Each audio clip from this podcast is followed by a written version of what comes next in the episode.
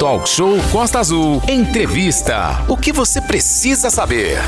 E hoje temos o prazer de receber ao vivo em nosso estúdio a ex-senadora Heloísa Helena, que em muitos e muitos momentos esteve e contundente na recente história política do Brasil, né, Renato? Sim, sim, a gente está dentro da possibilidade, cumprindo a determinação aí da orientação da nossa rádio aqui, para fazer com que várias e várias pessoas que têm peso na política nacional ou que pretendem ter peso desfilem, se possível até ao vivo aqui pelo nosso talk show, pela nossa bancada e é uma forma também da pessoa interagir com a nossa região Costa Verde, especial Angra dos Seis. Então a gente dá um super bom dia aí para Heloísa Helena. Sim, é com grande prazer mesmo, Daniel, quando você grifou botou esse sorrisão bonito de sexta-feira, sua linda aqui, para mostrar que a senadora, ex-senadora, ex-deputada estadual, ex-vice-prefeita lá pela Alagoas, tem também uma interface muito grande na área de saúde, enfermeira, professora, e atualmente ela está com uma jornada aqui no estado do Rio de Janeiro. E ela, inclusive, é um momento da política importante nacional, é porta-voz do partido Rede Sustentabilidade. E conduzindo esse bate-papo informal, que é importante para você se informar, quem se informa vota certo, isso é fundamental e evita aí lá na frente sofrer durante mais quatro anos, né? Então, vamos passar a bola aí pro meu amigo, meu parceirão aí, Valente, o Calber Valente. Valente, muito bom dia, um prazer recebê-lo aí, cravado 8 horas e 46 minutos. Valente, bom dia. Bom dia, Renato, bom dia, Daniel, bom dia, ouvintes da Rádio Costa Azul. Obrigado, senadora, bom dia. Obrigado pela disponibilidade, né, de vir a Angra aqui estar conosco no estúdio, que é sempre um calor a mais, né? Quando a gente, quando a gente faz as entrevistas remota, online, fica faltando um pouquinho de calor humano. Então a senhora topou vir, agradecemos muito. Bom dia e a sua saudação, por favor. Bom, primeiro é, agradecer a generosidade democrática de todos vocês que fazem a Costa Azul, abraçar Renato, é, Daniel, Valentim, Valente, abraçar todas e todos que nos dão a honra de sermos ouvidos, né? Então, é uma, apesar de estarmos todos no Brasil sob escombros de lutos, lágrimas, desempregos e sofrimentos, é uma alegria e uma honra estar aqui com vocês. Muito bom. Estamos num ano importante, né? Um ano eleitoral. O brasileiro vai votar para presidente, governador, senadores, um senador por estado, deputados federais e estaduais. E a senhora fez a sua vida pública toda, a sua carreira política no Nordeste. E agora está aqui no Rio de Janeiro, né? Confrontando aqui com as realidades do Rio de Janeiro. Por que o Rio de Janeiro? Porque a senhora mudou o domicílio eleitoral para o estado do Rio de Janeiro. Bom, primeiro que é, no meu caso, eu sempre tive uma memória afetiva muito especial com o Rio, porque meu pai trabalhou muitos anos aqui na construção civil, portanto, deixou sangue, lágrimas e tristezas e sofrimentos trabalhando na construção civil aqui no estado. É, um dos meus irmãos, o meu irmão mais velho, nasceu aqui, voltou para o Nordeste com o meu pai enrolado em trapos. E ah, então eu sempre tive essa delicadeza de memória afetiva, porque meu pai morreu de câncer, né? Teve ainda jovem um câncer avassalador, morreu, eu tinha menos de três meses de idade. Então eu sempre tive uma memória afetiva com o Rio de Janeiro. Minha mãe, como todas as mães que tentam proteger os filhos das dores, evitava falar sobre isso, mas de vez em quando falava também. Então, quando nós estávamos na estruturação ainda é, no debate sobre reforma da Previdência, política econômica, quando eu estava no Senado, eu acabei ficando muito aqui porque era a base, a chamada base territorial escolhida Sim. na estruturação do PSOL e depois da rede. Então eu já vinha muito aqui. Como eu sou professora da Universidade Federal, até tinha recebido o convite do então reitor da Federal do Rio para que eu pudesse estar aqui também, mas eu fiz a opção de concluir, porque estava com algumas turmas que eu não queria criar problema para eles lá e concluindo. Então, como eu sou da área de epidemiologia, planejamento de serviços públicos, acabei sempre acompanhando muito, né? Já conhecia a Angra dos Reis, já conhecia essa, essa região aqui, já acompanhava é, muitos dos, dos, dos, que a gente chama aquela população índice de pobreza multidimensional. É, já acompanhava os aglomerados que a gente chama subnormais, né? Que tem aquelas pessoas em precariedade extremas, que alguns conhecem mais como favelas, e a violência letal intencional. Então eu já acompanhava bastante o Rio de Janeiro e quando nós discutimos nacionalmente, Marina fez a opção de ir para São Paulo e eu fiz a opção de vir para o Rio. É, então a senhora já está em contato com a realidade política do Rio de Janeiro, né? O, o, que parece a senhora? Como a senhora avalia a política fluminense? Há outros nordestinos que também fizeram, fizeram né, trajetória política no Rio de Janeiro com sucesso. Como a senhora avalia a política do Estado do Rio de Janeiro nesse momento?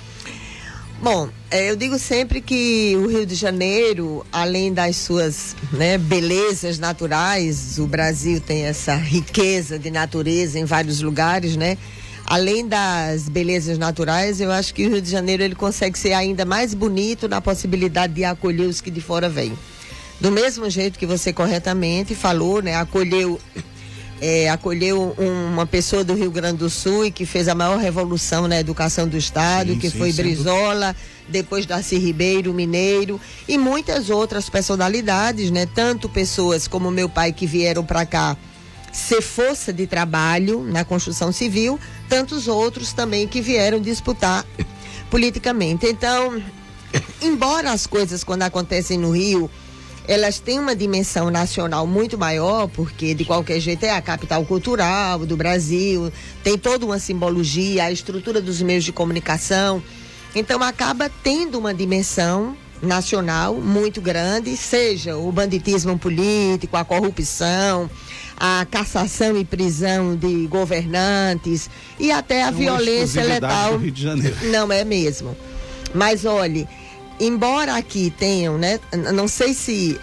Não necessariamente eu costumo dizer que é porque roubaram mais, porque às vezes tenham tenha sido porque os mecanismos de fiscalização, monitoramento e controle foram mais eficientes, né? Porque quem conhece, né? Quem tem a obrigação de conhecer o Brasil e como eu fui senadora, então eu tenho uma obrigação de conhecer. Como professora de planejamento de serviços públicos, tenho a obrigação de conhecer tanto o Rio de Janeiro como o Brasil de uma forma geral, porque tem o Rio das Belezas Naturais, tem o rio dos cartões postais e tem o rio profundo. O rio da realidade. O né? rio da realidade dura, é cruel. Onde pisam, vivem, vão posto, posto isso, de saúde. É onde não tem sustentabilidade ambiental, se você olhar o mapa dos deslizamentos e inundações, quando você olha o índice de pobreza multidimensional. ausência de captação de esgoto.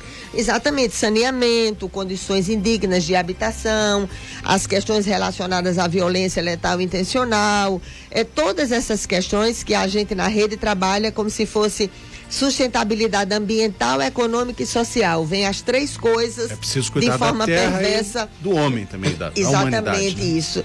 E na área de epidemiologia, né, que é a minha área, na área de planejamento, a gente trabalha com esse indicador. Indicador de pobreza multidimensional.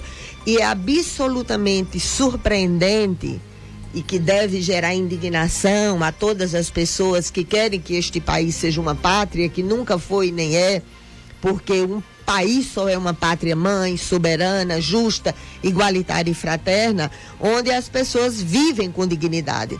E quando a gente analisa a violência letal intencional, que hoje, infelizmente, é um dos principais problemas de saúde pública dos jovens de 15 a 29 anos, e a, às vezes até mais baixo, de 12 a 29 anos, e quando você faz essa relação com os equipamentos sociais, só não vê ou quem prefere o banditismo político, ou que quer as crianças como mão de obra escrava do crack, do narcotráfico, do crime organizado como último refúgio, ou não vê a realidade objetiva daquilo que você falou do chão onde as pessoas pisam.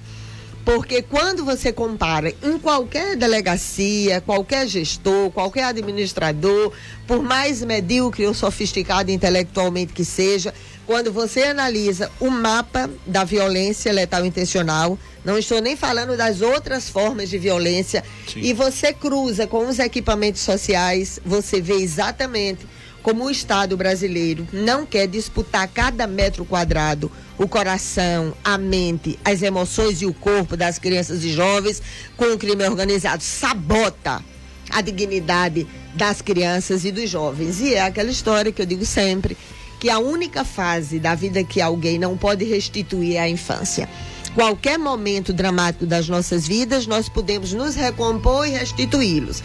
Mas a infância, depois que alguém arranca o coração da inocência de uma criança e põe um bárbaro, muito difícil retomá-lo. Então, este Rio de Janeiro, que é lindo do ponto de vista dos cartões postais, das belezas naturais, né? Hoje é dia da Mata Atlântica, que está aqui também muito grande e, e do mar e dessas belezas todas, mas o Rio Profundo, que é o rio que todos nós temos obrigação como cidadãos de lutar por eles, realmente é Precisa é aquele demais. que marca né, com, com as mais diversas formas de violência, o corpo, a alma e a mente de famílias inteiras no desemprego, na miserabilidade crescente, na questão da falta de sustentabilidade social, econômica e ambiental. Senadora, eu queria tratar com a senhora, é, só vou lhe pedir que Vamos tentar ser mais breve, porque o nosso tempo é curto, tá apesar certo. do privilégio de Não, termos a eu que agradeço. É, vou pedir que a senhora, porque tem uma pauta extensa aqui que a gente gostaria para não perder a oportunidade. Com né? certeza. Né? É, especificamente em Angra dos Reis, nós temos uma preocupação com o meio ambiente. Angra dos Reis tem dois terços do seu território em áreas de preservação. E comumente no Senado e no Congresso aparecem propostas para flexibilizar a proteção ambiental, em nome de um desenvolvimento, em troca de um turismo, da geração de empregos que não são né, é, contraditórios nem conflitantes. Como a senhora avalia a proteção ambiental no Brasil especificamente aqui no Rio de Janeiro? Bom, é, primeiro que eu digo sempre assim, que as grandes nações, muitas das grandes nações, independente do perfil ideológico que as suas histórias tenham carregado, muitas dessas grandes nações, elas já mostram concretamente o que é que o ataque ambiental é capaz de fazer, o que questões climáticas são capazes de fazer. A Serra do Mar, que todos os geólogos dizem, né, que há 60 milhões de anos desliza.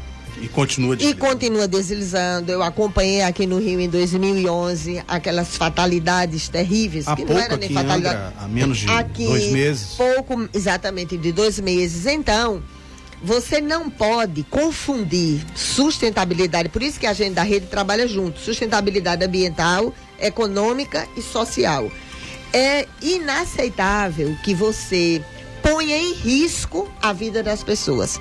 Em muitas dessas áreas, não é à toa que você olhar aqui, no, na, tem mapa de deslizamento e inundação, várias localidades nessa região. Se você entrar na página da prefeitura, com certeza tem, Não, porque todos os municípios fazem isso. Angra dos Reis, no Rio de Janeiro, é a cidade que tem o maior número de pessoas morando em situação de risco de deslizamento. Exatamente isso. Então, eu eu tenho uma obrigação né, de sempre analisar isso, como sempre o fiz. Não é só aqui, em vários estados brasileiros, infelizmente, tem isso. Então, se você entra lá e vê o mapa de deslizamento e inundações, e você vê o, a população em risco, é algo extremamente grave. Então, o ideal seria não ocupar, Perfeito. preservar. Se já está ocupado, o ideal é remanejar.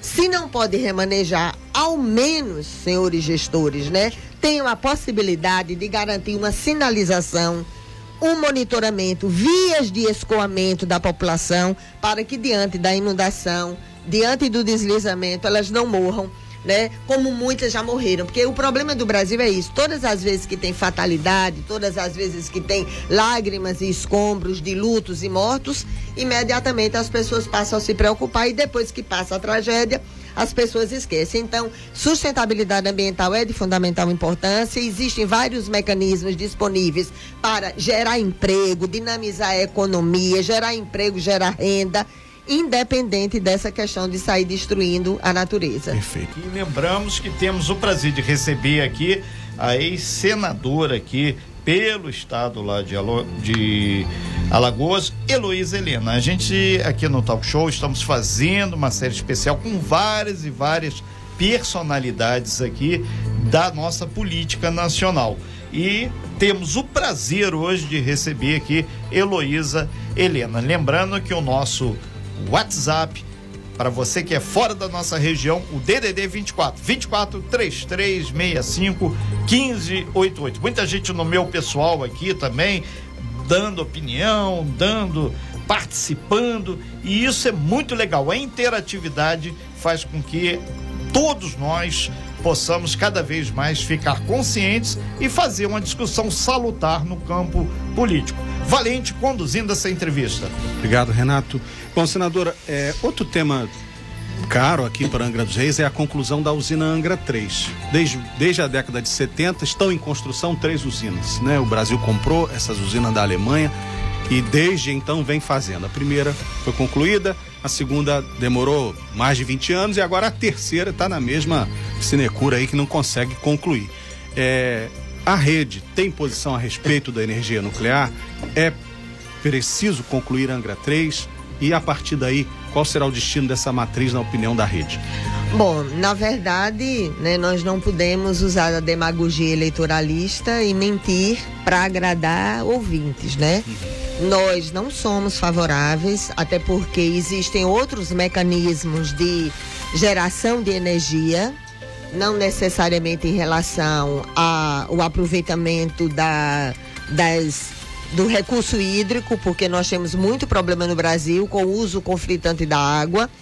Como todos sabem, a geração eh, de energia pelas hidrelétricas em muitos momentos também cria conflitos, porque a água é necessária para abastecimento humano, animal, projetos de irrigação, mas nós entendemos que é de fundamental importância que o Brasil use todos os outros componentes de matriz energética antes de viabilizar projetos com grande impacto ambiental, como é a questão das usinas nucleares. Então, todo o recurso que deveria ser disponibilizado para isso, imagina a gigantesca possibilidade de dinamização econômica, geração de emprego e renda aqui nessa região, que também sofre bastante com o desemprego, com a destruição de postos de trabalho, que é pior do que o desemprego e o desalento de quem nem sequer aparece nas pesquisas como procurando emprego, que é a questão, aquilo que a gente falava aqui no intervalo, que está no mapa das inundações e deslizamentos, que são as áreas de risco,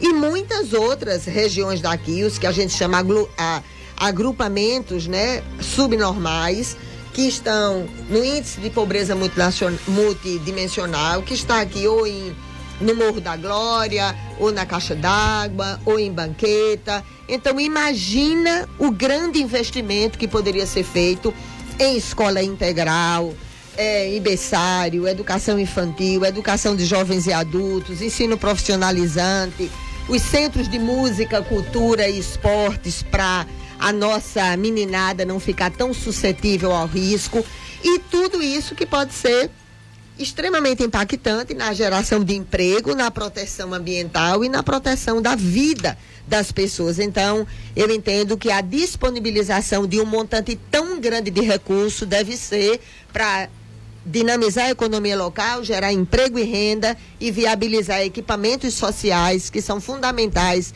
agora para a vida das pessoas. E isso inclui habitação, saneamento, educação, saúde, equipamentos sociais que impactam até na redução da violência. Perfeito. Senadora, recebemos uma pergunta aqui pelo WhatsApp. É, onde colocar as pessoas que moram em áreas de risco? Muitas vezes parece impossível remover pessoas de locais suscetíveis de deslizamento e colocá-las em outros em outras áreas. Como isso é possível? Bom, é lógico que hoje já existem muitas questões, né, muitas inovações tecnológicas na área da engenharia que possibilitam isso.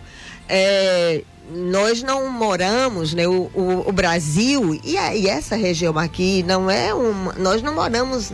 O Brasil não é um cubículo, né?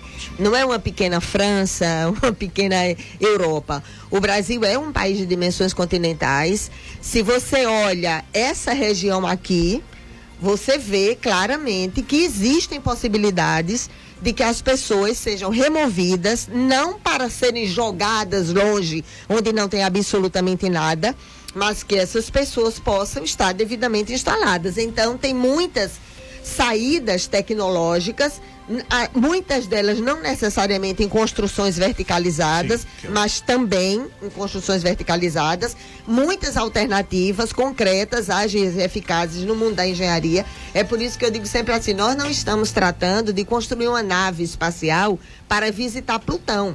Nós estamos tratando, não, não estamos tratando Sim, de 6 milhões de pessoas, nós estamos tratando de um percentual de pessoas que vivem nessa região, que estão em áreas de extremo risco e que quando acontecer alguma coisa, que houver deslizamento, essas pessoas com certeza vão ser retiradas ou os lugares onde elas moram, ca, moram deslizam, caem, desconstruídos e as pessoas morrem aí ou vão para outro lugar. Então existe alternativas, né? Nós não, não, não o, o, a, a essa região de Angra, a região do Rio não é um lugar tão pequenininho que não possa colocar as pessoas tem muitas, né, muitos investimentos que podem ser feitos, muitas saídas tecnológicas para isso.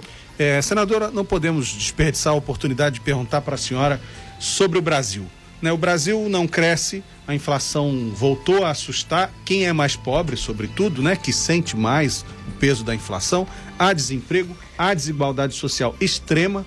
Né? O Brasil voltou a figurar nos mapas de desigualdade com muito mais força. Né? É, que ações a senhora acha possíveis para reverter essa situação? É possível reverter? É possível voltar o Brasil a ter um pouco mais de inclusão social? Olha, e o que é o mais duro, né, e que deve gerar indignação, se nos considerarmos filhas e filhos do mesmo país, que ainda não é uma pátria, pois não é soberana, nem justa, nem igualitária, nem fraterna, este mesmo país que está vivenciando tudo isso que você corretamente falou, desemprego, destruição de postos de trabalho. Este mesmo país que jogou 9 milhões de crianças na extrema pobreza e fez a população mais pobre perder mais de 30% da insignificante renda que já tinha, é o país que fez 10 novos bilionários.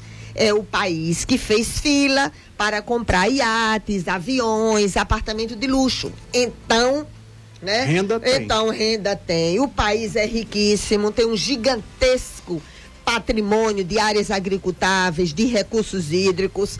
É, a BIS tem uma estrutura de bancos públicos poderosíssima. Não é à toa que já roubaram tanto nesse Brasil e essas estruturas ainda estão em pé.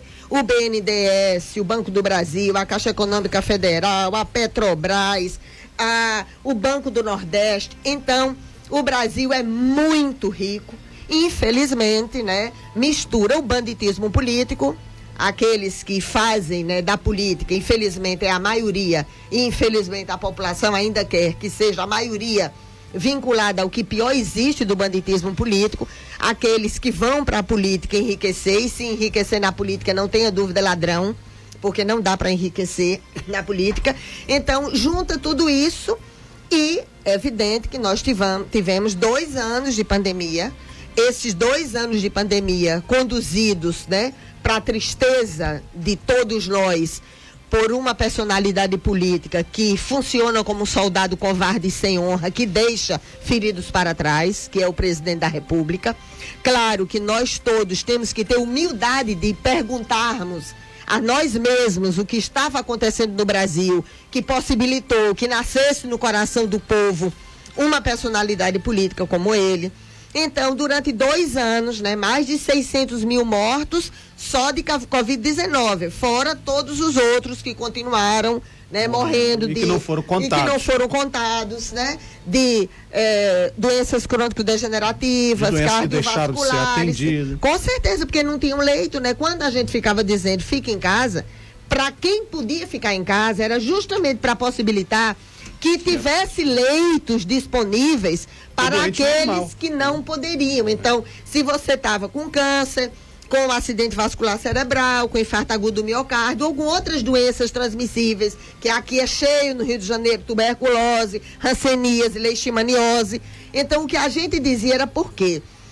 a dor do coração do pai, da mãe ou do filho que perde um ente querido, o coração partido é igual, independente dele morar na favela ou no melhor apartamento. Mas é totalmente diferente você fazer sua passagem espiritual numa UTI com oxigênio em paz e você fazer numa enfermaria superlotada agonizando sem oxigênio, num calor terrível, que foi o que aconteceu nesse país. E quem é da área da saúde viu, vivenciou e ficou à beira de um ataque de nervos. Só não ficaria à beira do ataque de nervos. É por isso que alguns dizem, né, que não suportam conviver com mulheres corajosas.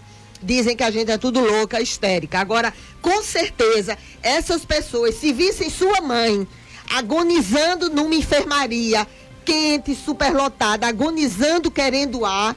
Quem, como eu, é asmático, sabe exatamente o que é esse problema. Com certeza teriam grandes ataques lá para resolver o problema da sua mãe, do seu filho, do seu pai. Então a gente tem que ter vergonha e olhar a dor do outro como se fosse a imensa dor nas nossas vidas, nas nossas famílias e nas nossas casas, mesmo que a gente não conhecesse ninguém. Eu digo sempre que mesmo que eu não tivesse perdido e perdi muitas pessoas, da família, ex-alunos, muitas e muitas pessoas, até porque a minha área da saúde Sim, acabou sendo muito mais impactada em relação a isso, mas mesmo que eu não tivesse perdido ninguém pela Covid-19, eu repito o que eu dizia todos os dias na sala de aula para os meus alunos: uma única morte por causa evitável deve causar assombro à humanidade e não ser visto como se fosse uma coisa tão natural como muitas pessoas veem. Senadora, a senhora tem. Mas que tem saída, Isso, tem. eu- eu queria Que reconduzir para essa questão. Tem, É, tem a saída, senhora tem. Em tem esperança? tributária, Tenho. Eu digo que eu passei a minha vida, olha. O, quando a minha infância, todo Natal e Ano Novo, nós passávamos no quartinho de empregada onde minha mãe estava costurando. E eu digo sempre que no primeiro dia que eu dei o passinho fora do quarto de empregada, empurrada por minha mãe, tal qual uma águia empurra os seus filhotes para que eles aprendam a voar, ali eu passei a engolir todos os meus medos e seguir em frente. Tem alternativa para o Brasil? Tem. Agora precisa que tenha um presidente da República que tenha coragem de enfrentar os banqueiros, coragem de enfrentar o capital financeiro que parasita a estrutura deste país, a remessa de lucros para o exterior, as grandes fortunas, reduzir a carga tributária em quem nada tem, na classe média assalariada, no setor produtivo viabilizar investimentos que dinamizam a economia, geram emprego, geram renda. Isso é possível fazer, eu não tenho dúvida. Como a gente está no momento da vida nacional em que Vou o chegar lá. fanatismo e a idolatria política está acima dos projetos para o Brasil, aí acaba que isso nem é muito discutido, mas que tem Vamos falar alternativa, então, tem. senadora, sobre eleições, né? A senhora tem uma trajetória política marcante.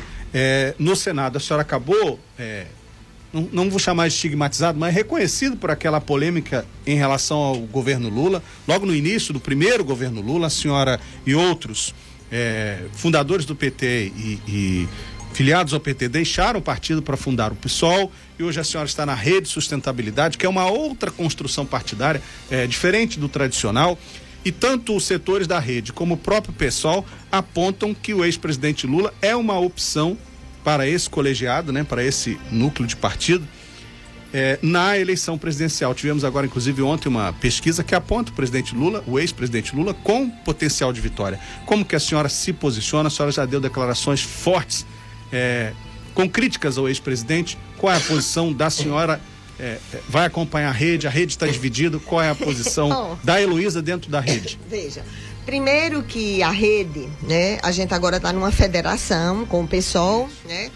Então, nós da rede, assim, a gente não tem divergência, a gente tem diferença, não tem cisânia, tem respeitosas diferenças internas.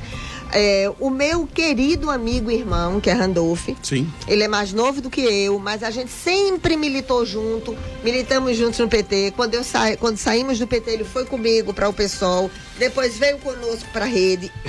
Então, tenho o maior respeito e carinho. Em dezembro do ano passado, a gente conversou e ele disse que gostaria de fazer parte da coordenação nacional do E presidente. Está, está. Está. Para mim, tá tudo bem, não tem nenhum problema, tudo absolutamente resolvido. No meu caso, e é por isso que no debate da federação, a gente aprovou uma cláusula de divergência pública sem colidir com o princípio da fidelidade partidária. E o que é essa cláusula de divergência pública? Eu estou entre os mortais que querem discutir um projeto para o Brasil e só no segundo turno escolhe o menos ruim. Então, eu acho inaceitável que com todos esses problemas que a gente trabalhou aqui, que vai desde a ausência de mecanismos de fiscalização, monitoramento e controle para reduzir o banditismo político que rouba, toma para si a grande parte da riqueza nacional, os investimentos do setor público, dos bancos públicos, das estatais, os investimentos que devem ser feitos numa reforma tributária que, infelizmente, apenas o Ciro está tendo patina, coragem de apresentar um debate sobre isso, de onde vem o dinheiro e para onde vai o dinheiro. Então, eu estou entre os mortais que querem ter o direito de, no primeiro turno, debater um projeto nacional, que é justamente parte do que a gente está dizendo aqui. Se eu estou aqui, aí eu digo, olha, tem que viabilizar alternativas de melhoria de habitação popular, retirar as pessoas das áreas de risco de deslizamento e inundação, viabilizar mecanismos e equipamentos sociais para as áreas que quase 40% da população que está no que popularmente é chamado de favela, dos índices de pobreza multidimensional. Então, se a gente está falando de tudo isso, tem que dizer assim, de onde vem o dinheiro. Então, sem uma reforma tributária, sem mexer na estrutura, sem alterar essa ferramenta, não tem condição. Então, a gente que fala tanto em democracia, embora a gente não viva numa democracia, porque democracia sem justiça social, filosoficamente não é democracia, apenas porque a gente está aqui falando o que pensa. E eu agradeço muito a generosidade democrática de vocês de me darem esse espaço. Mas não pode é assim. Tem gente que fala em democracia, mas quer uma ditadura para chamar de sua. Ou seja, quando você fica preso ao fanatismo da idolatria política, que tem que ser fulano e beltrano, e você não quer, como ser pensante, discutir um projeto nacional, aí fica difícil para mim. Então eu estou entre aqueles mortais que querem discutir um projeto nacional no primeiro turno, querem viabilizar uma disputa no imaginário popular sobre alternativas para esse Brasil que nunca foi uma pátria, porque mesmo quando melhorou a vida das pessoas era melhorado com as migalhas que caíam do grande banquete dos banqueiros, dos grandes empresários que tomavam a parte mais importante do dinheiro público. Então, eu quero discu- discutir o projeto nacional, né? Faço parte daqueles que na rede defendem a candidatura do Ciro. Respeito profundamente, quase todos os dias a gente conversa. Randolph está na campanha do Lula, o Wesley, que é o outro porta-voz nacional também. Então eu respeito profundamente. Perfeito. Senadora, o Renato já me sinalizou aqui que o nosso tempo é para 30 segundos. Então, a Obrigada, minha Renato. pergunta última é a seguinte: é, nas pesquisas agora, a gente nota que ainda há uma indefinição do eleitorado, né? As pessoas ainda não se ligaram que daqui a quatro meses tem eleição. Mas tem. O que o eleitor deveria observar na hora do voto? A senhora falou há pouco, né? Que as pessoas, em 2018, houve um fenômeno que levaram elas a tomar aquela decisão. Nesta eleição de 2022, o que o eleitor deveria observar? Qual é o, não um conselho, mas assim, a, o pensamento da senhora a respeito disso, né? O eleitor, ao olhar para o imenso coquetel de novidades que há na política, o que ele deve perceber e, e analisar. E como na política ninguém nunca verá um político dizer que vai roubar, que não vai Claro. fazer nada pela educação, pela saúde, pela geração de emprego, é de fundamental importância que as pessoas olhem a vida de cada um deles para ver se tem coerência ou aquilo. abismo entre o que eles estão falando e a sua realidade. Então, a- o combate ao banditismo político e o compromisso com as áreas sociais, que são de fundamental importância para melhorar a vida cotidiana das pessoas e fazer deste país um país justo, igualitário e fraterno, eu entendo que é de fundamental importância. Então, como o Renato já está aqui dizendo que acabou, eu quero agradecer muito a vocês pela generosidade democrática do espaço, abraçar carinhosamente todas e todos que nos dão a honra de sermos ouvidos, né? Tanto aqui na rádio como nas redes sociais também. E que vocês, um conselhinho bem rápido, não briguem em casa por causa de idolatria política, por fanatismo político faça uma disputa generosa como tem que ser feita e deixe que o grande combate, quem, quem sobe no ringue para fazer o grande combate, somos nós, não é pai, filho e mãe. Discuta em casa, democraticamente e respeitosamente também. Portanto, que a coragem seja a espada de cada uma de vocês a cada novo dia e a esperança seja o escudo de cada um de vocês a cada novo dia. Muito obrigada. Sem fake news. Talk show. Você ouve? Você sabe.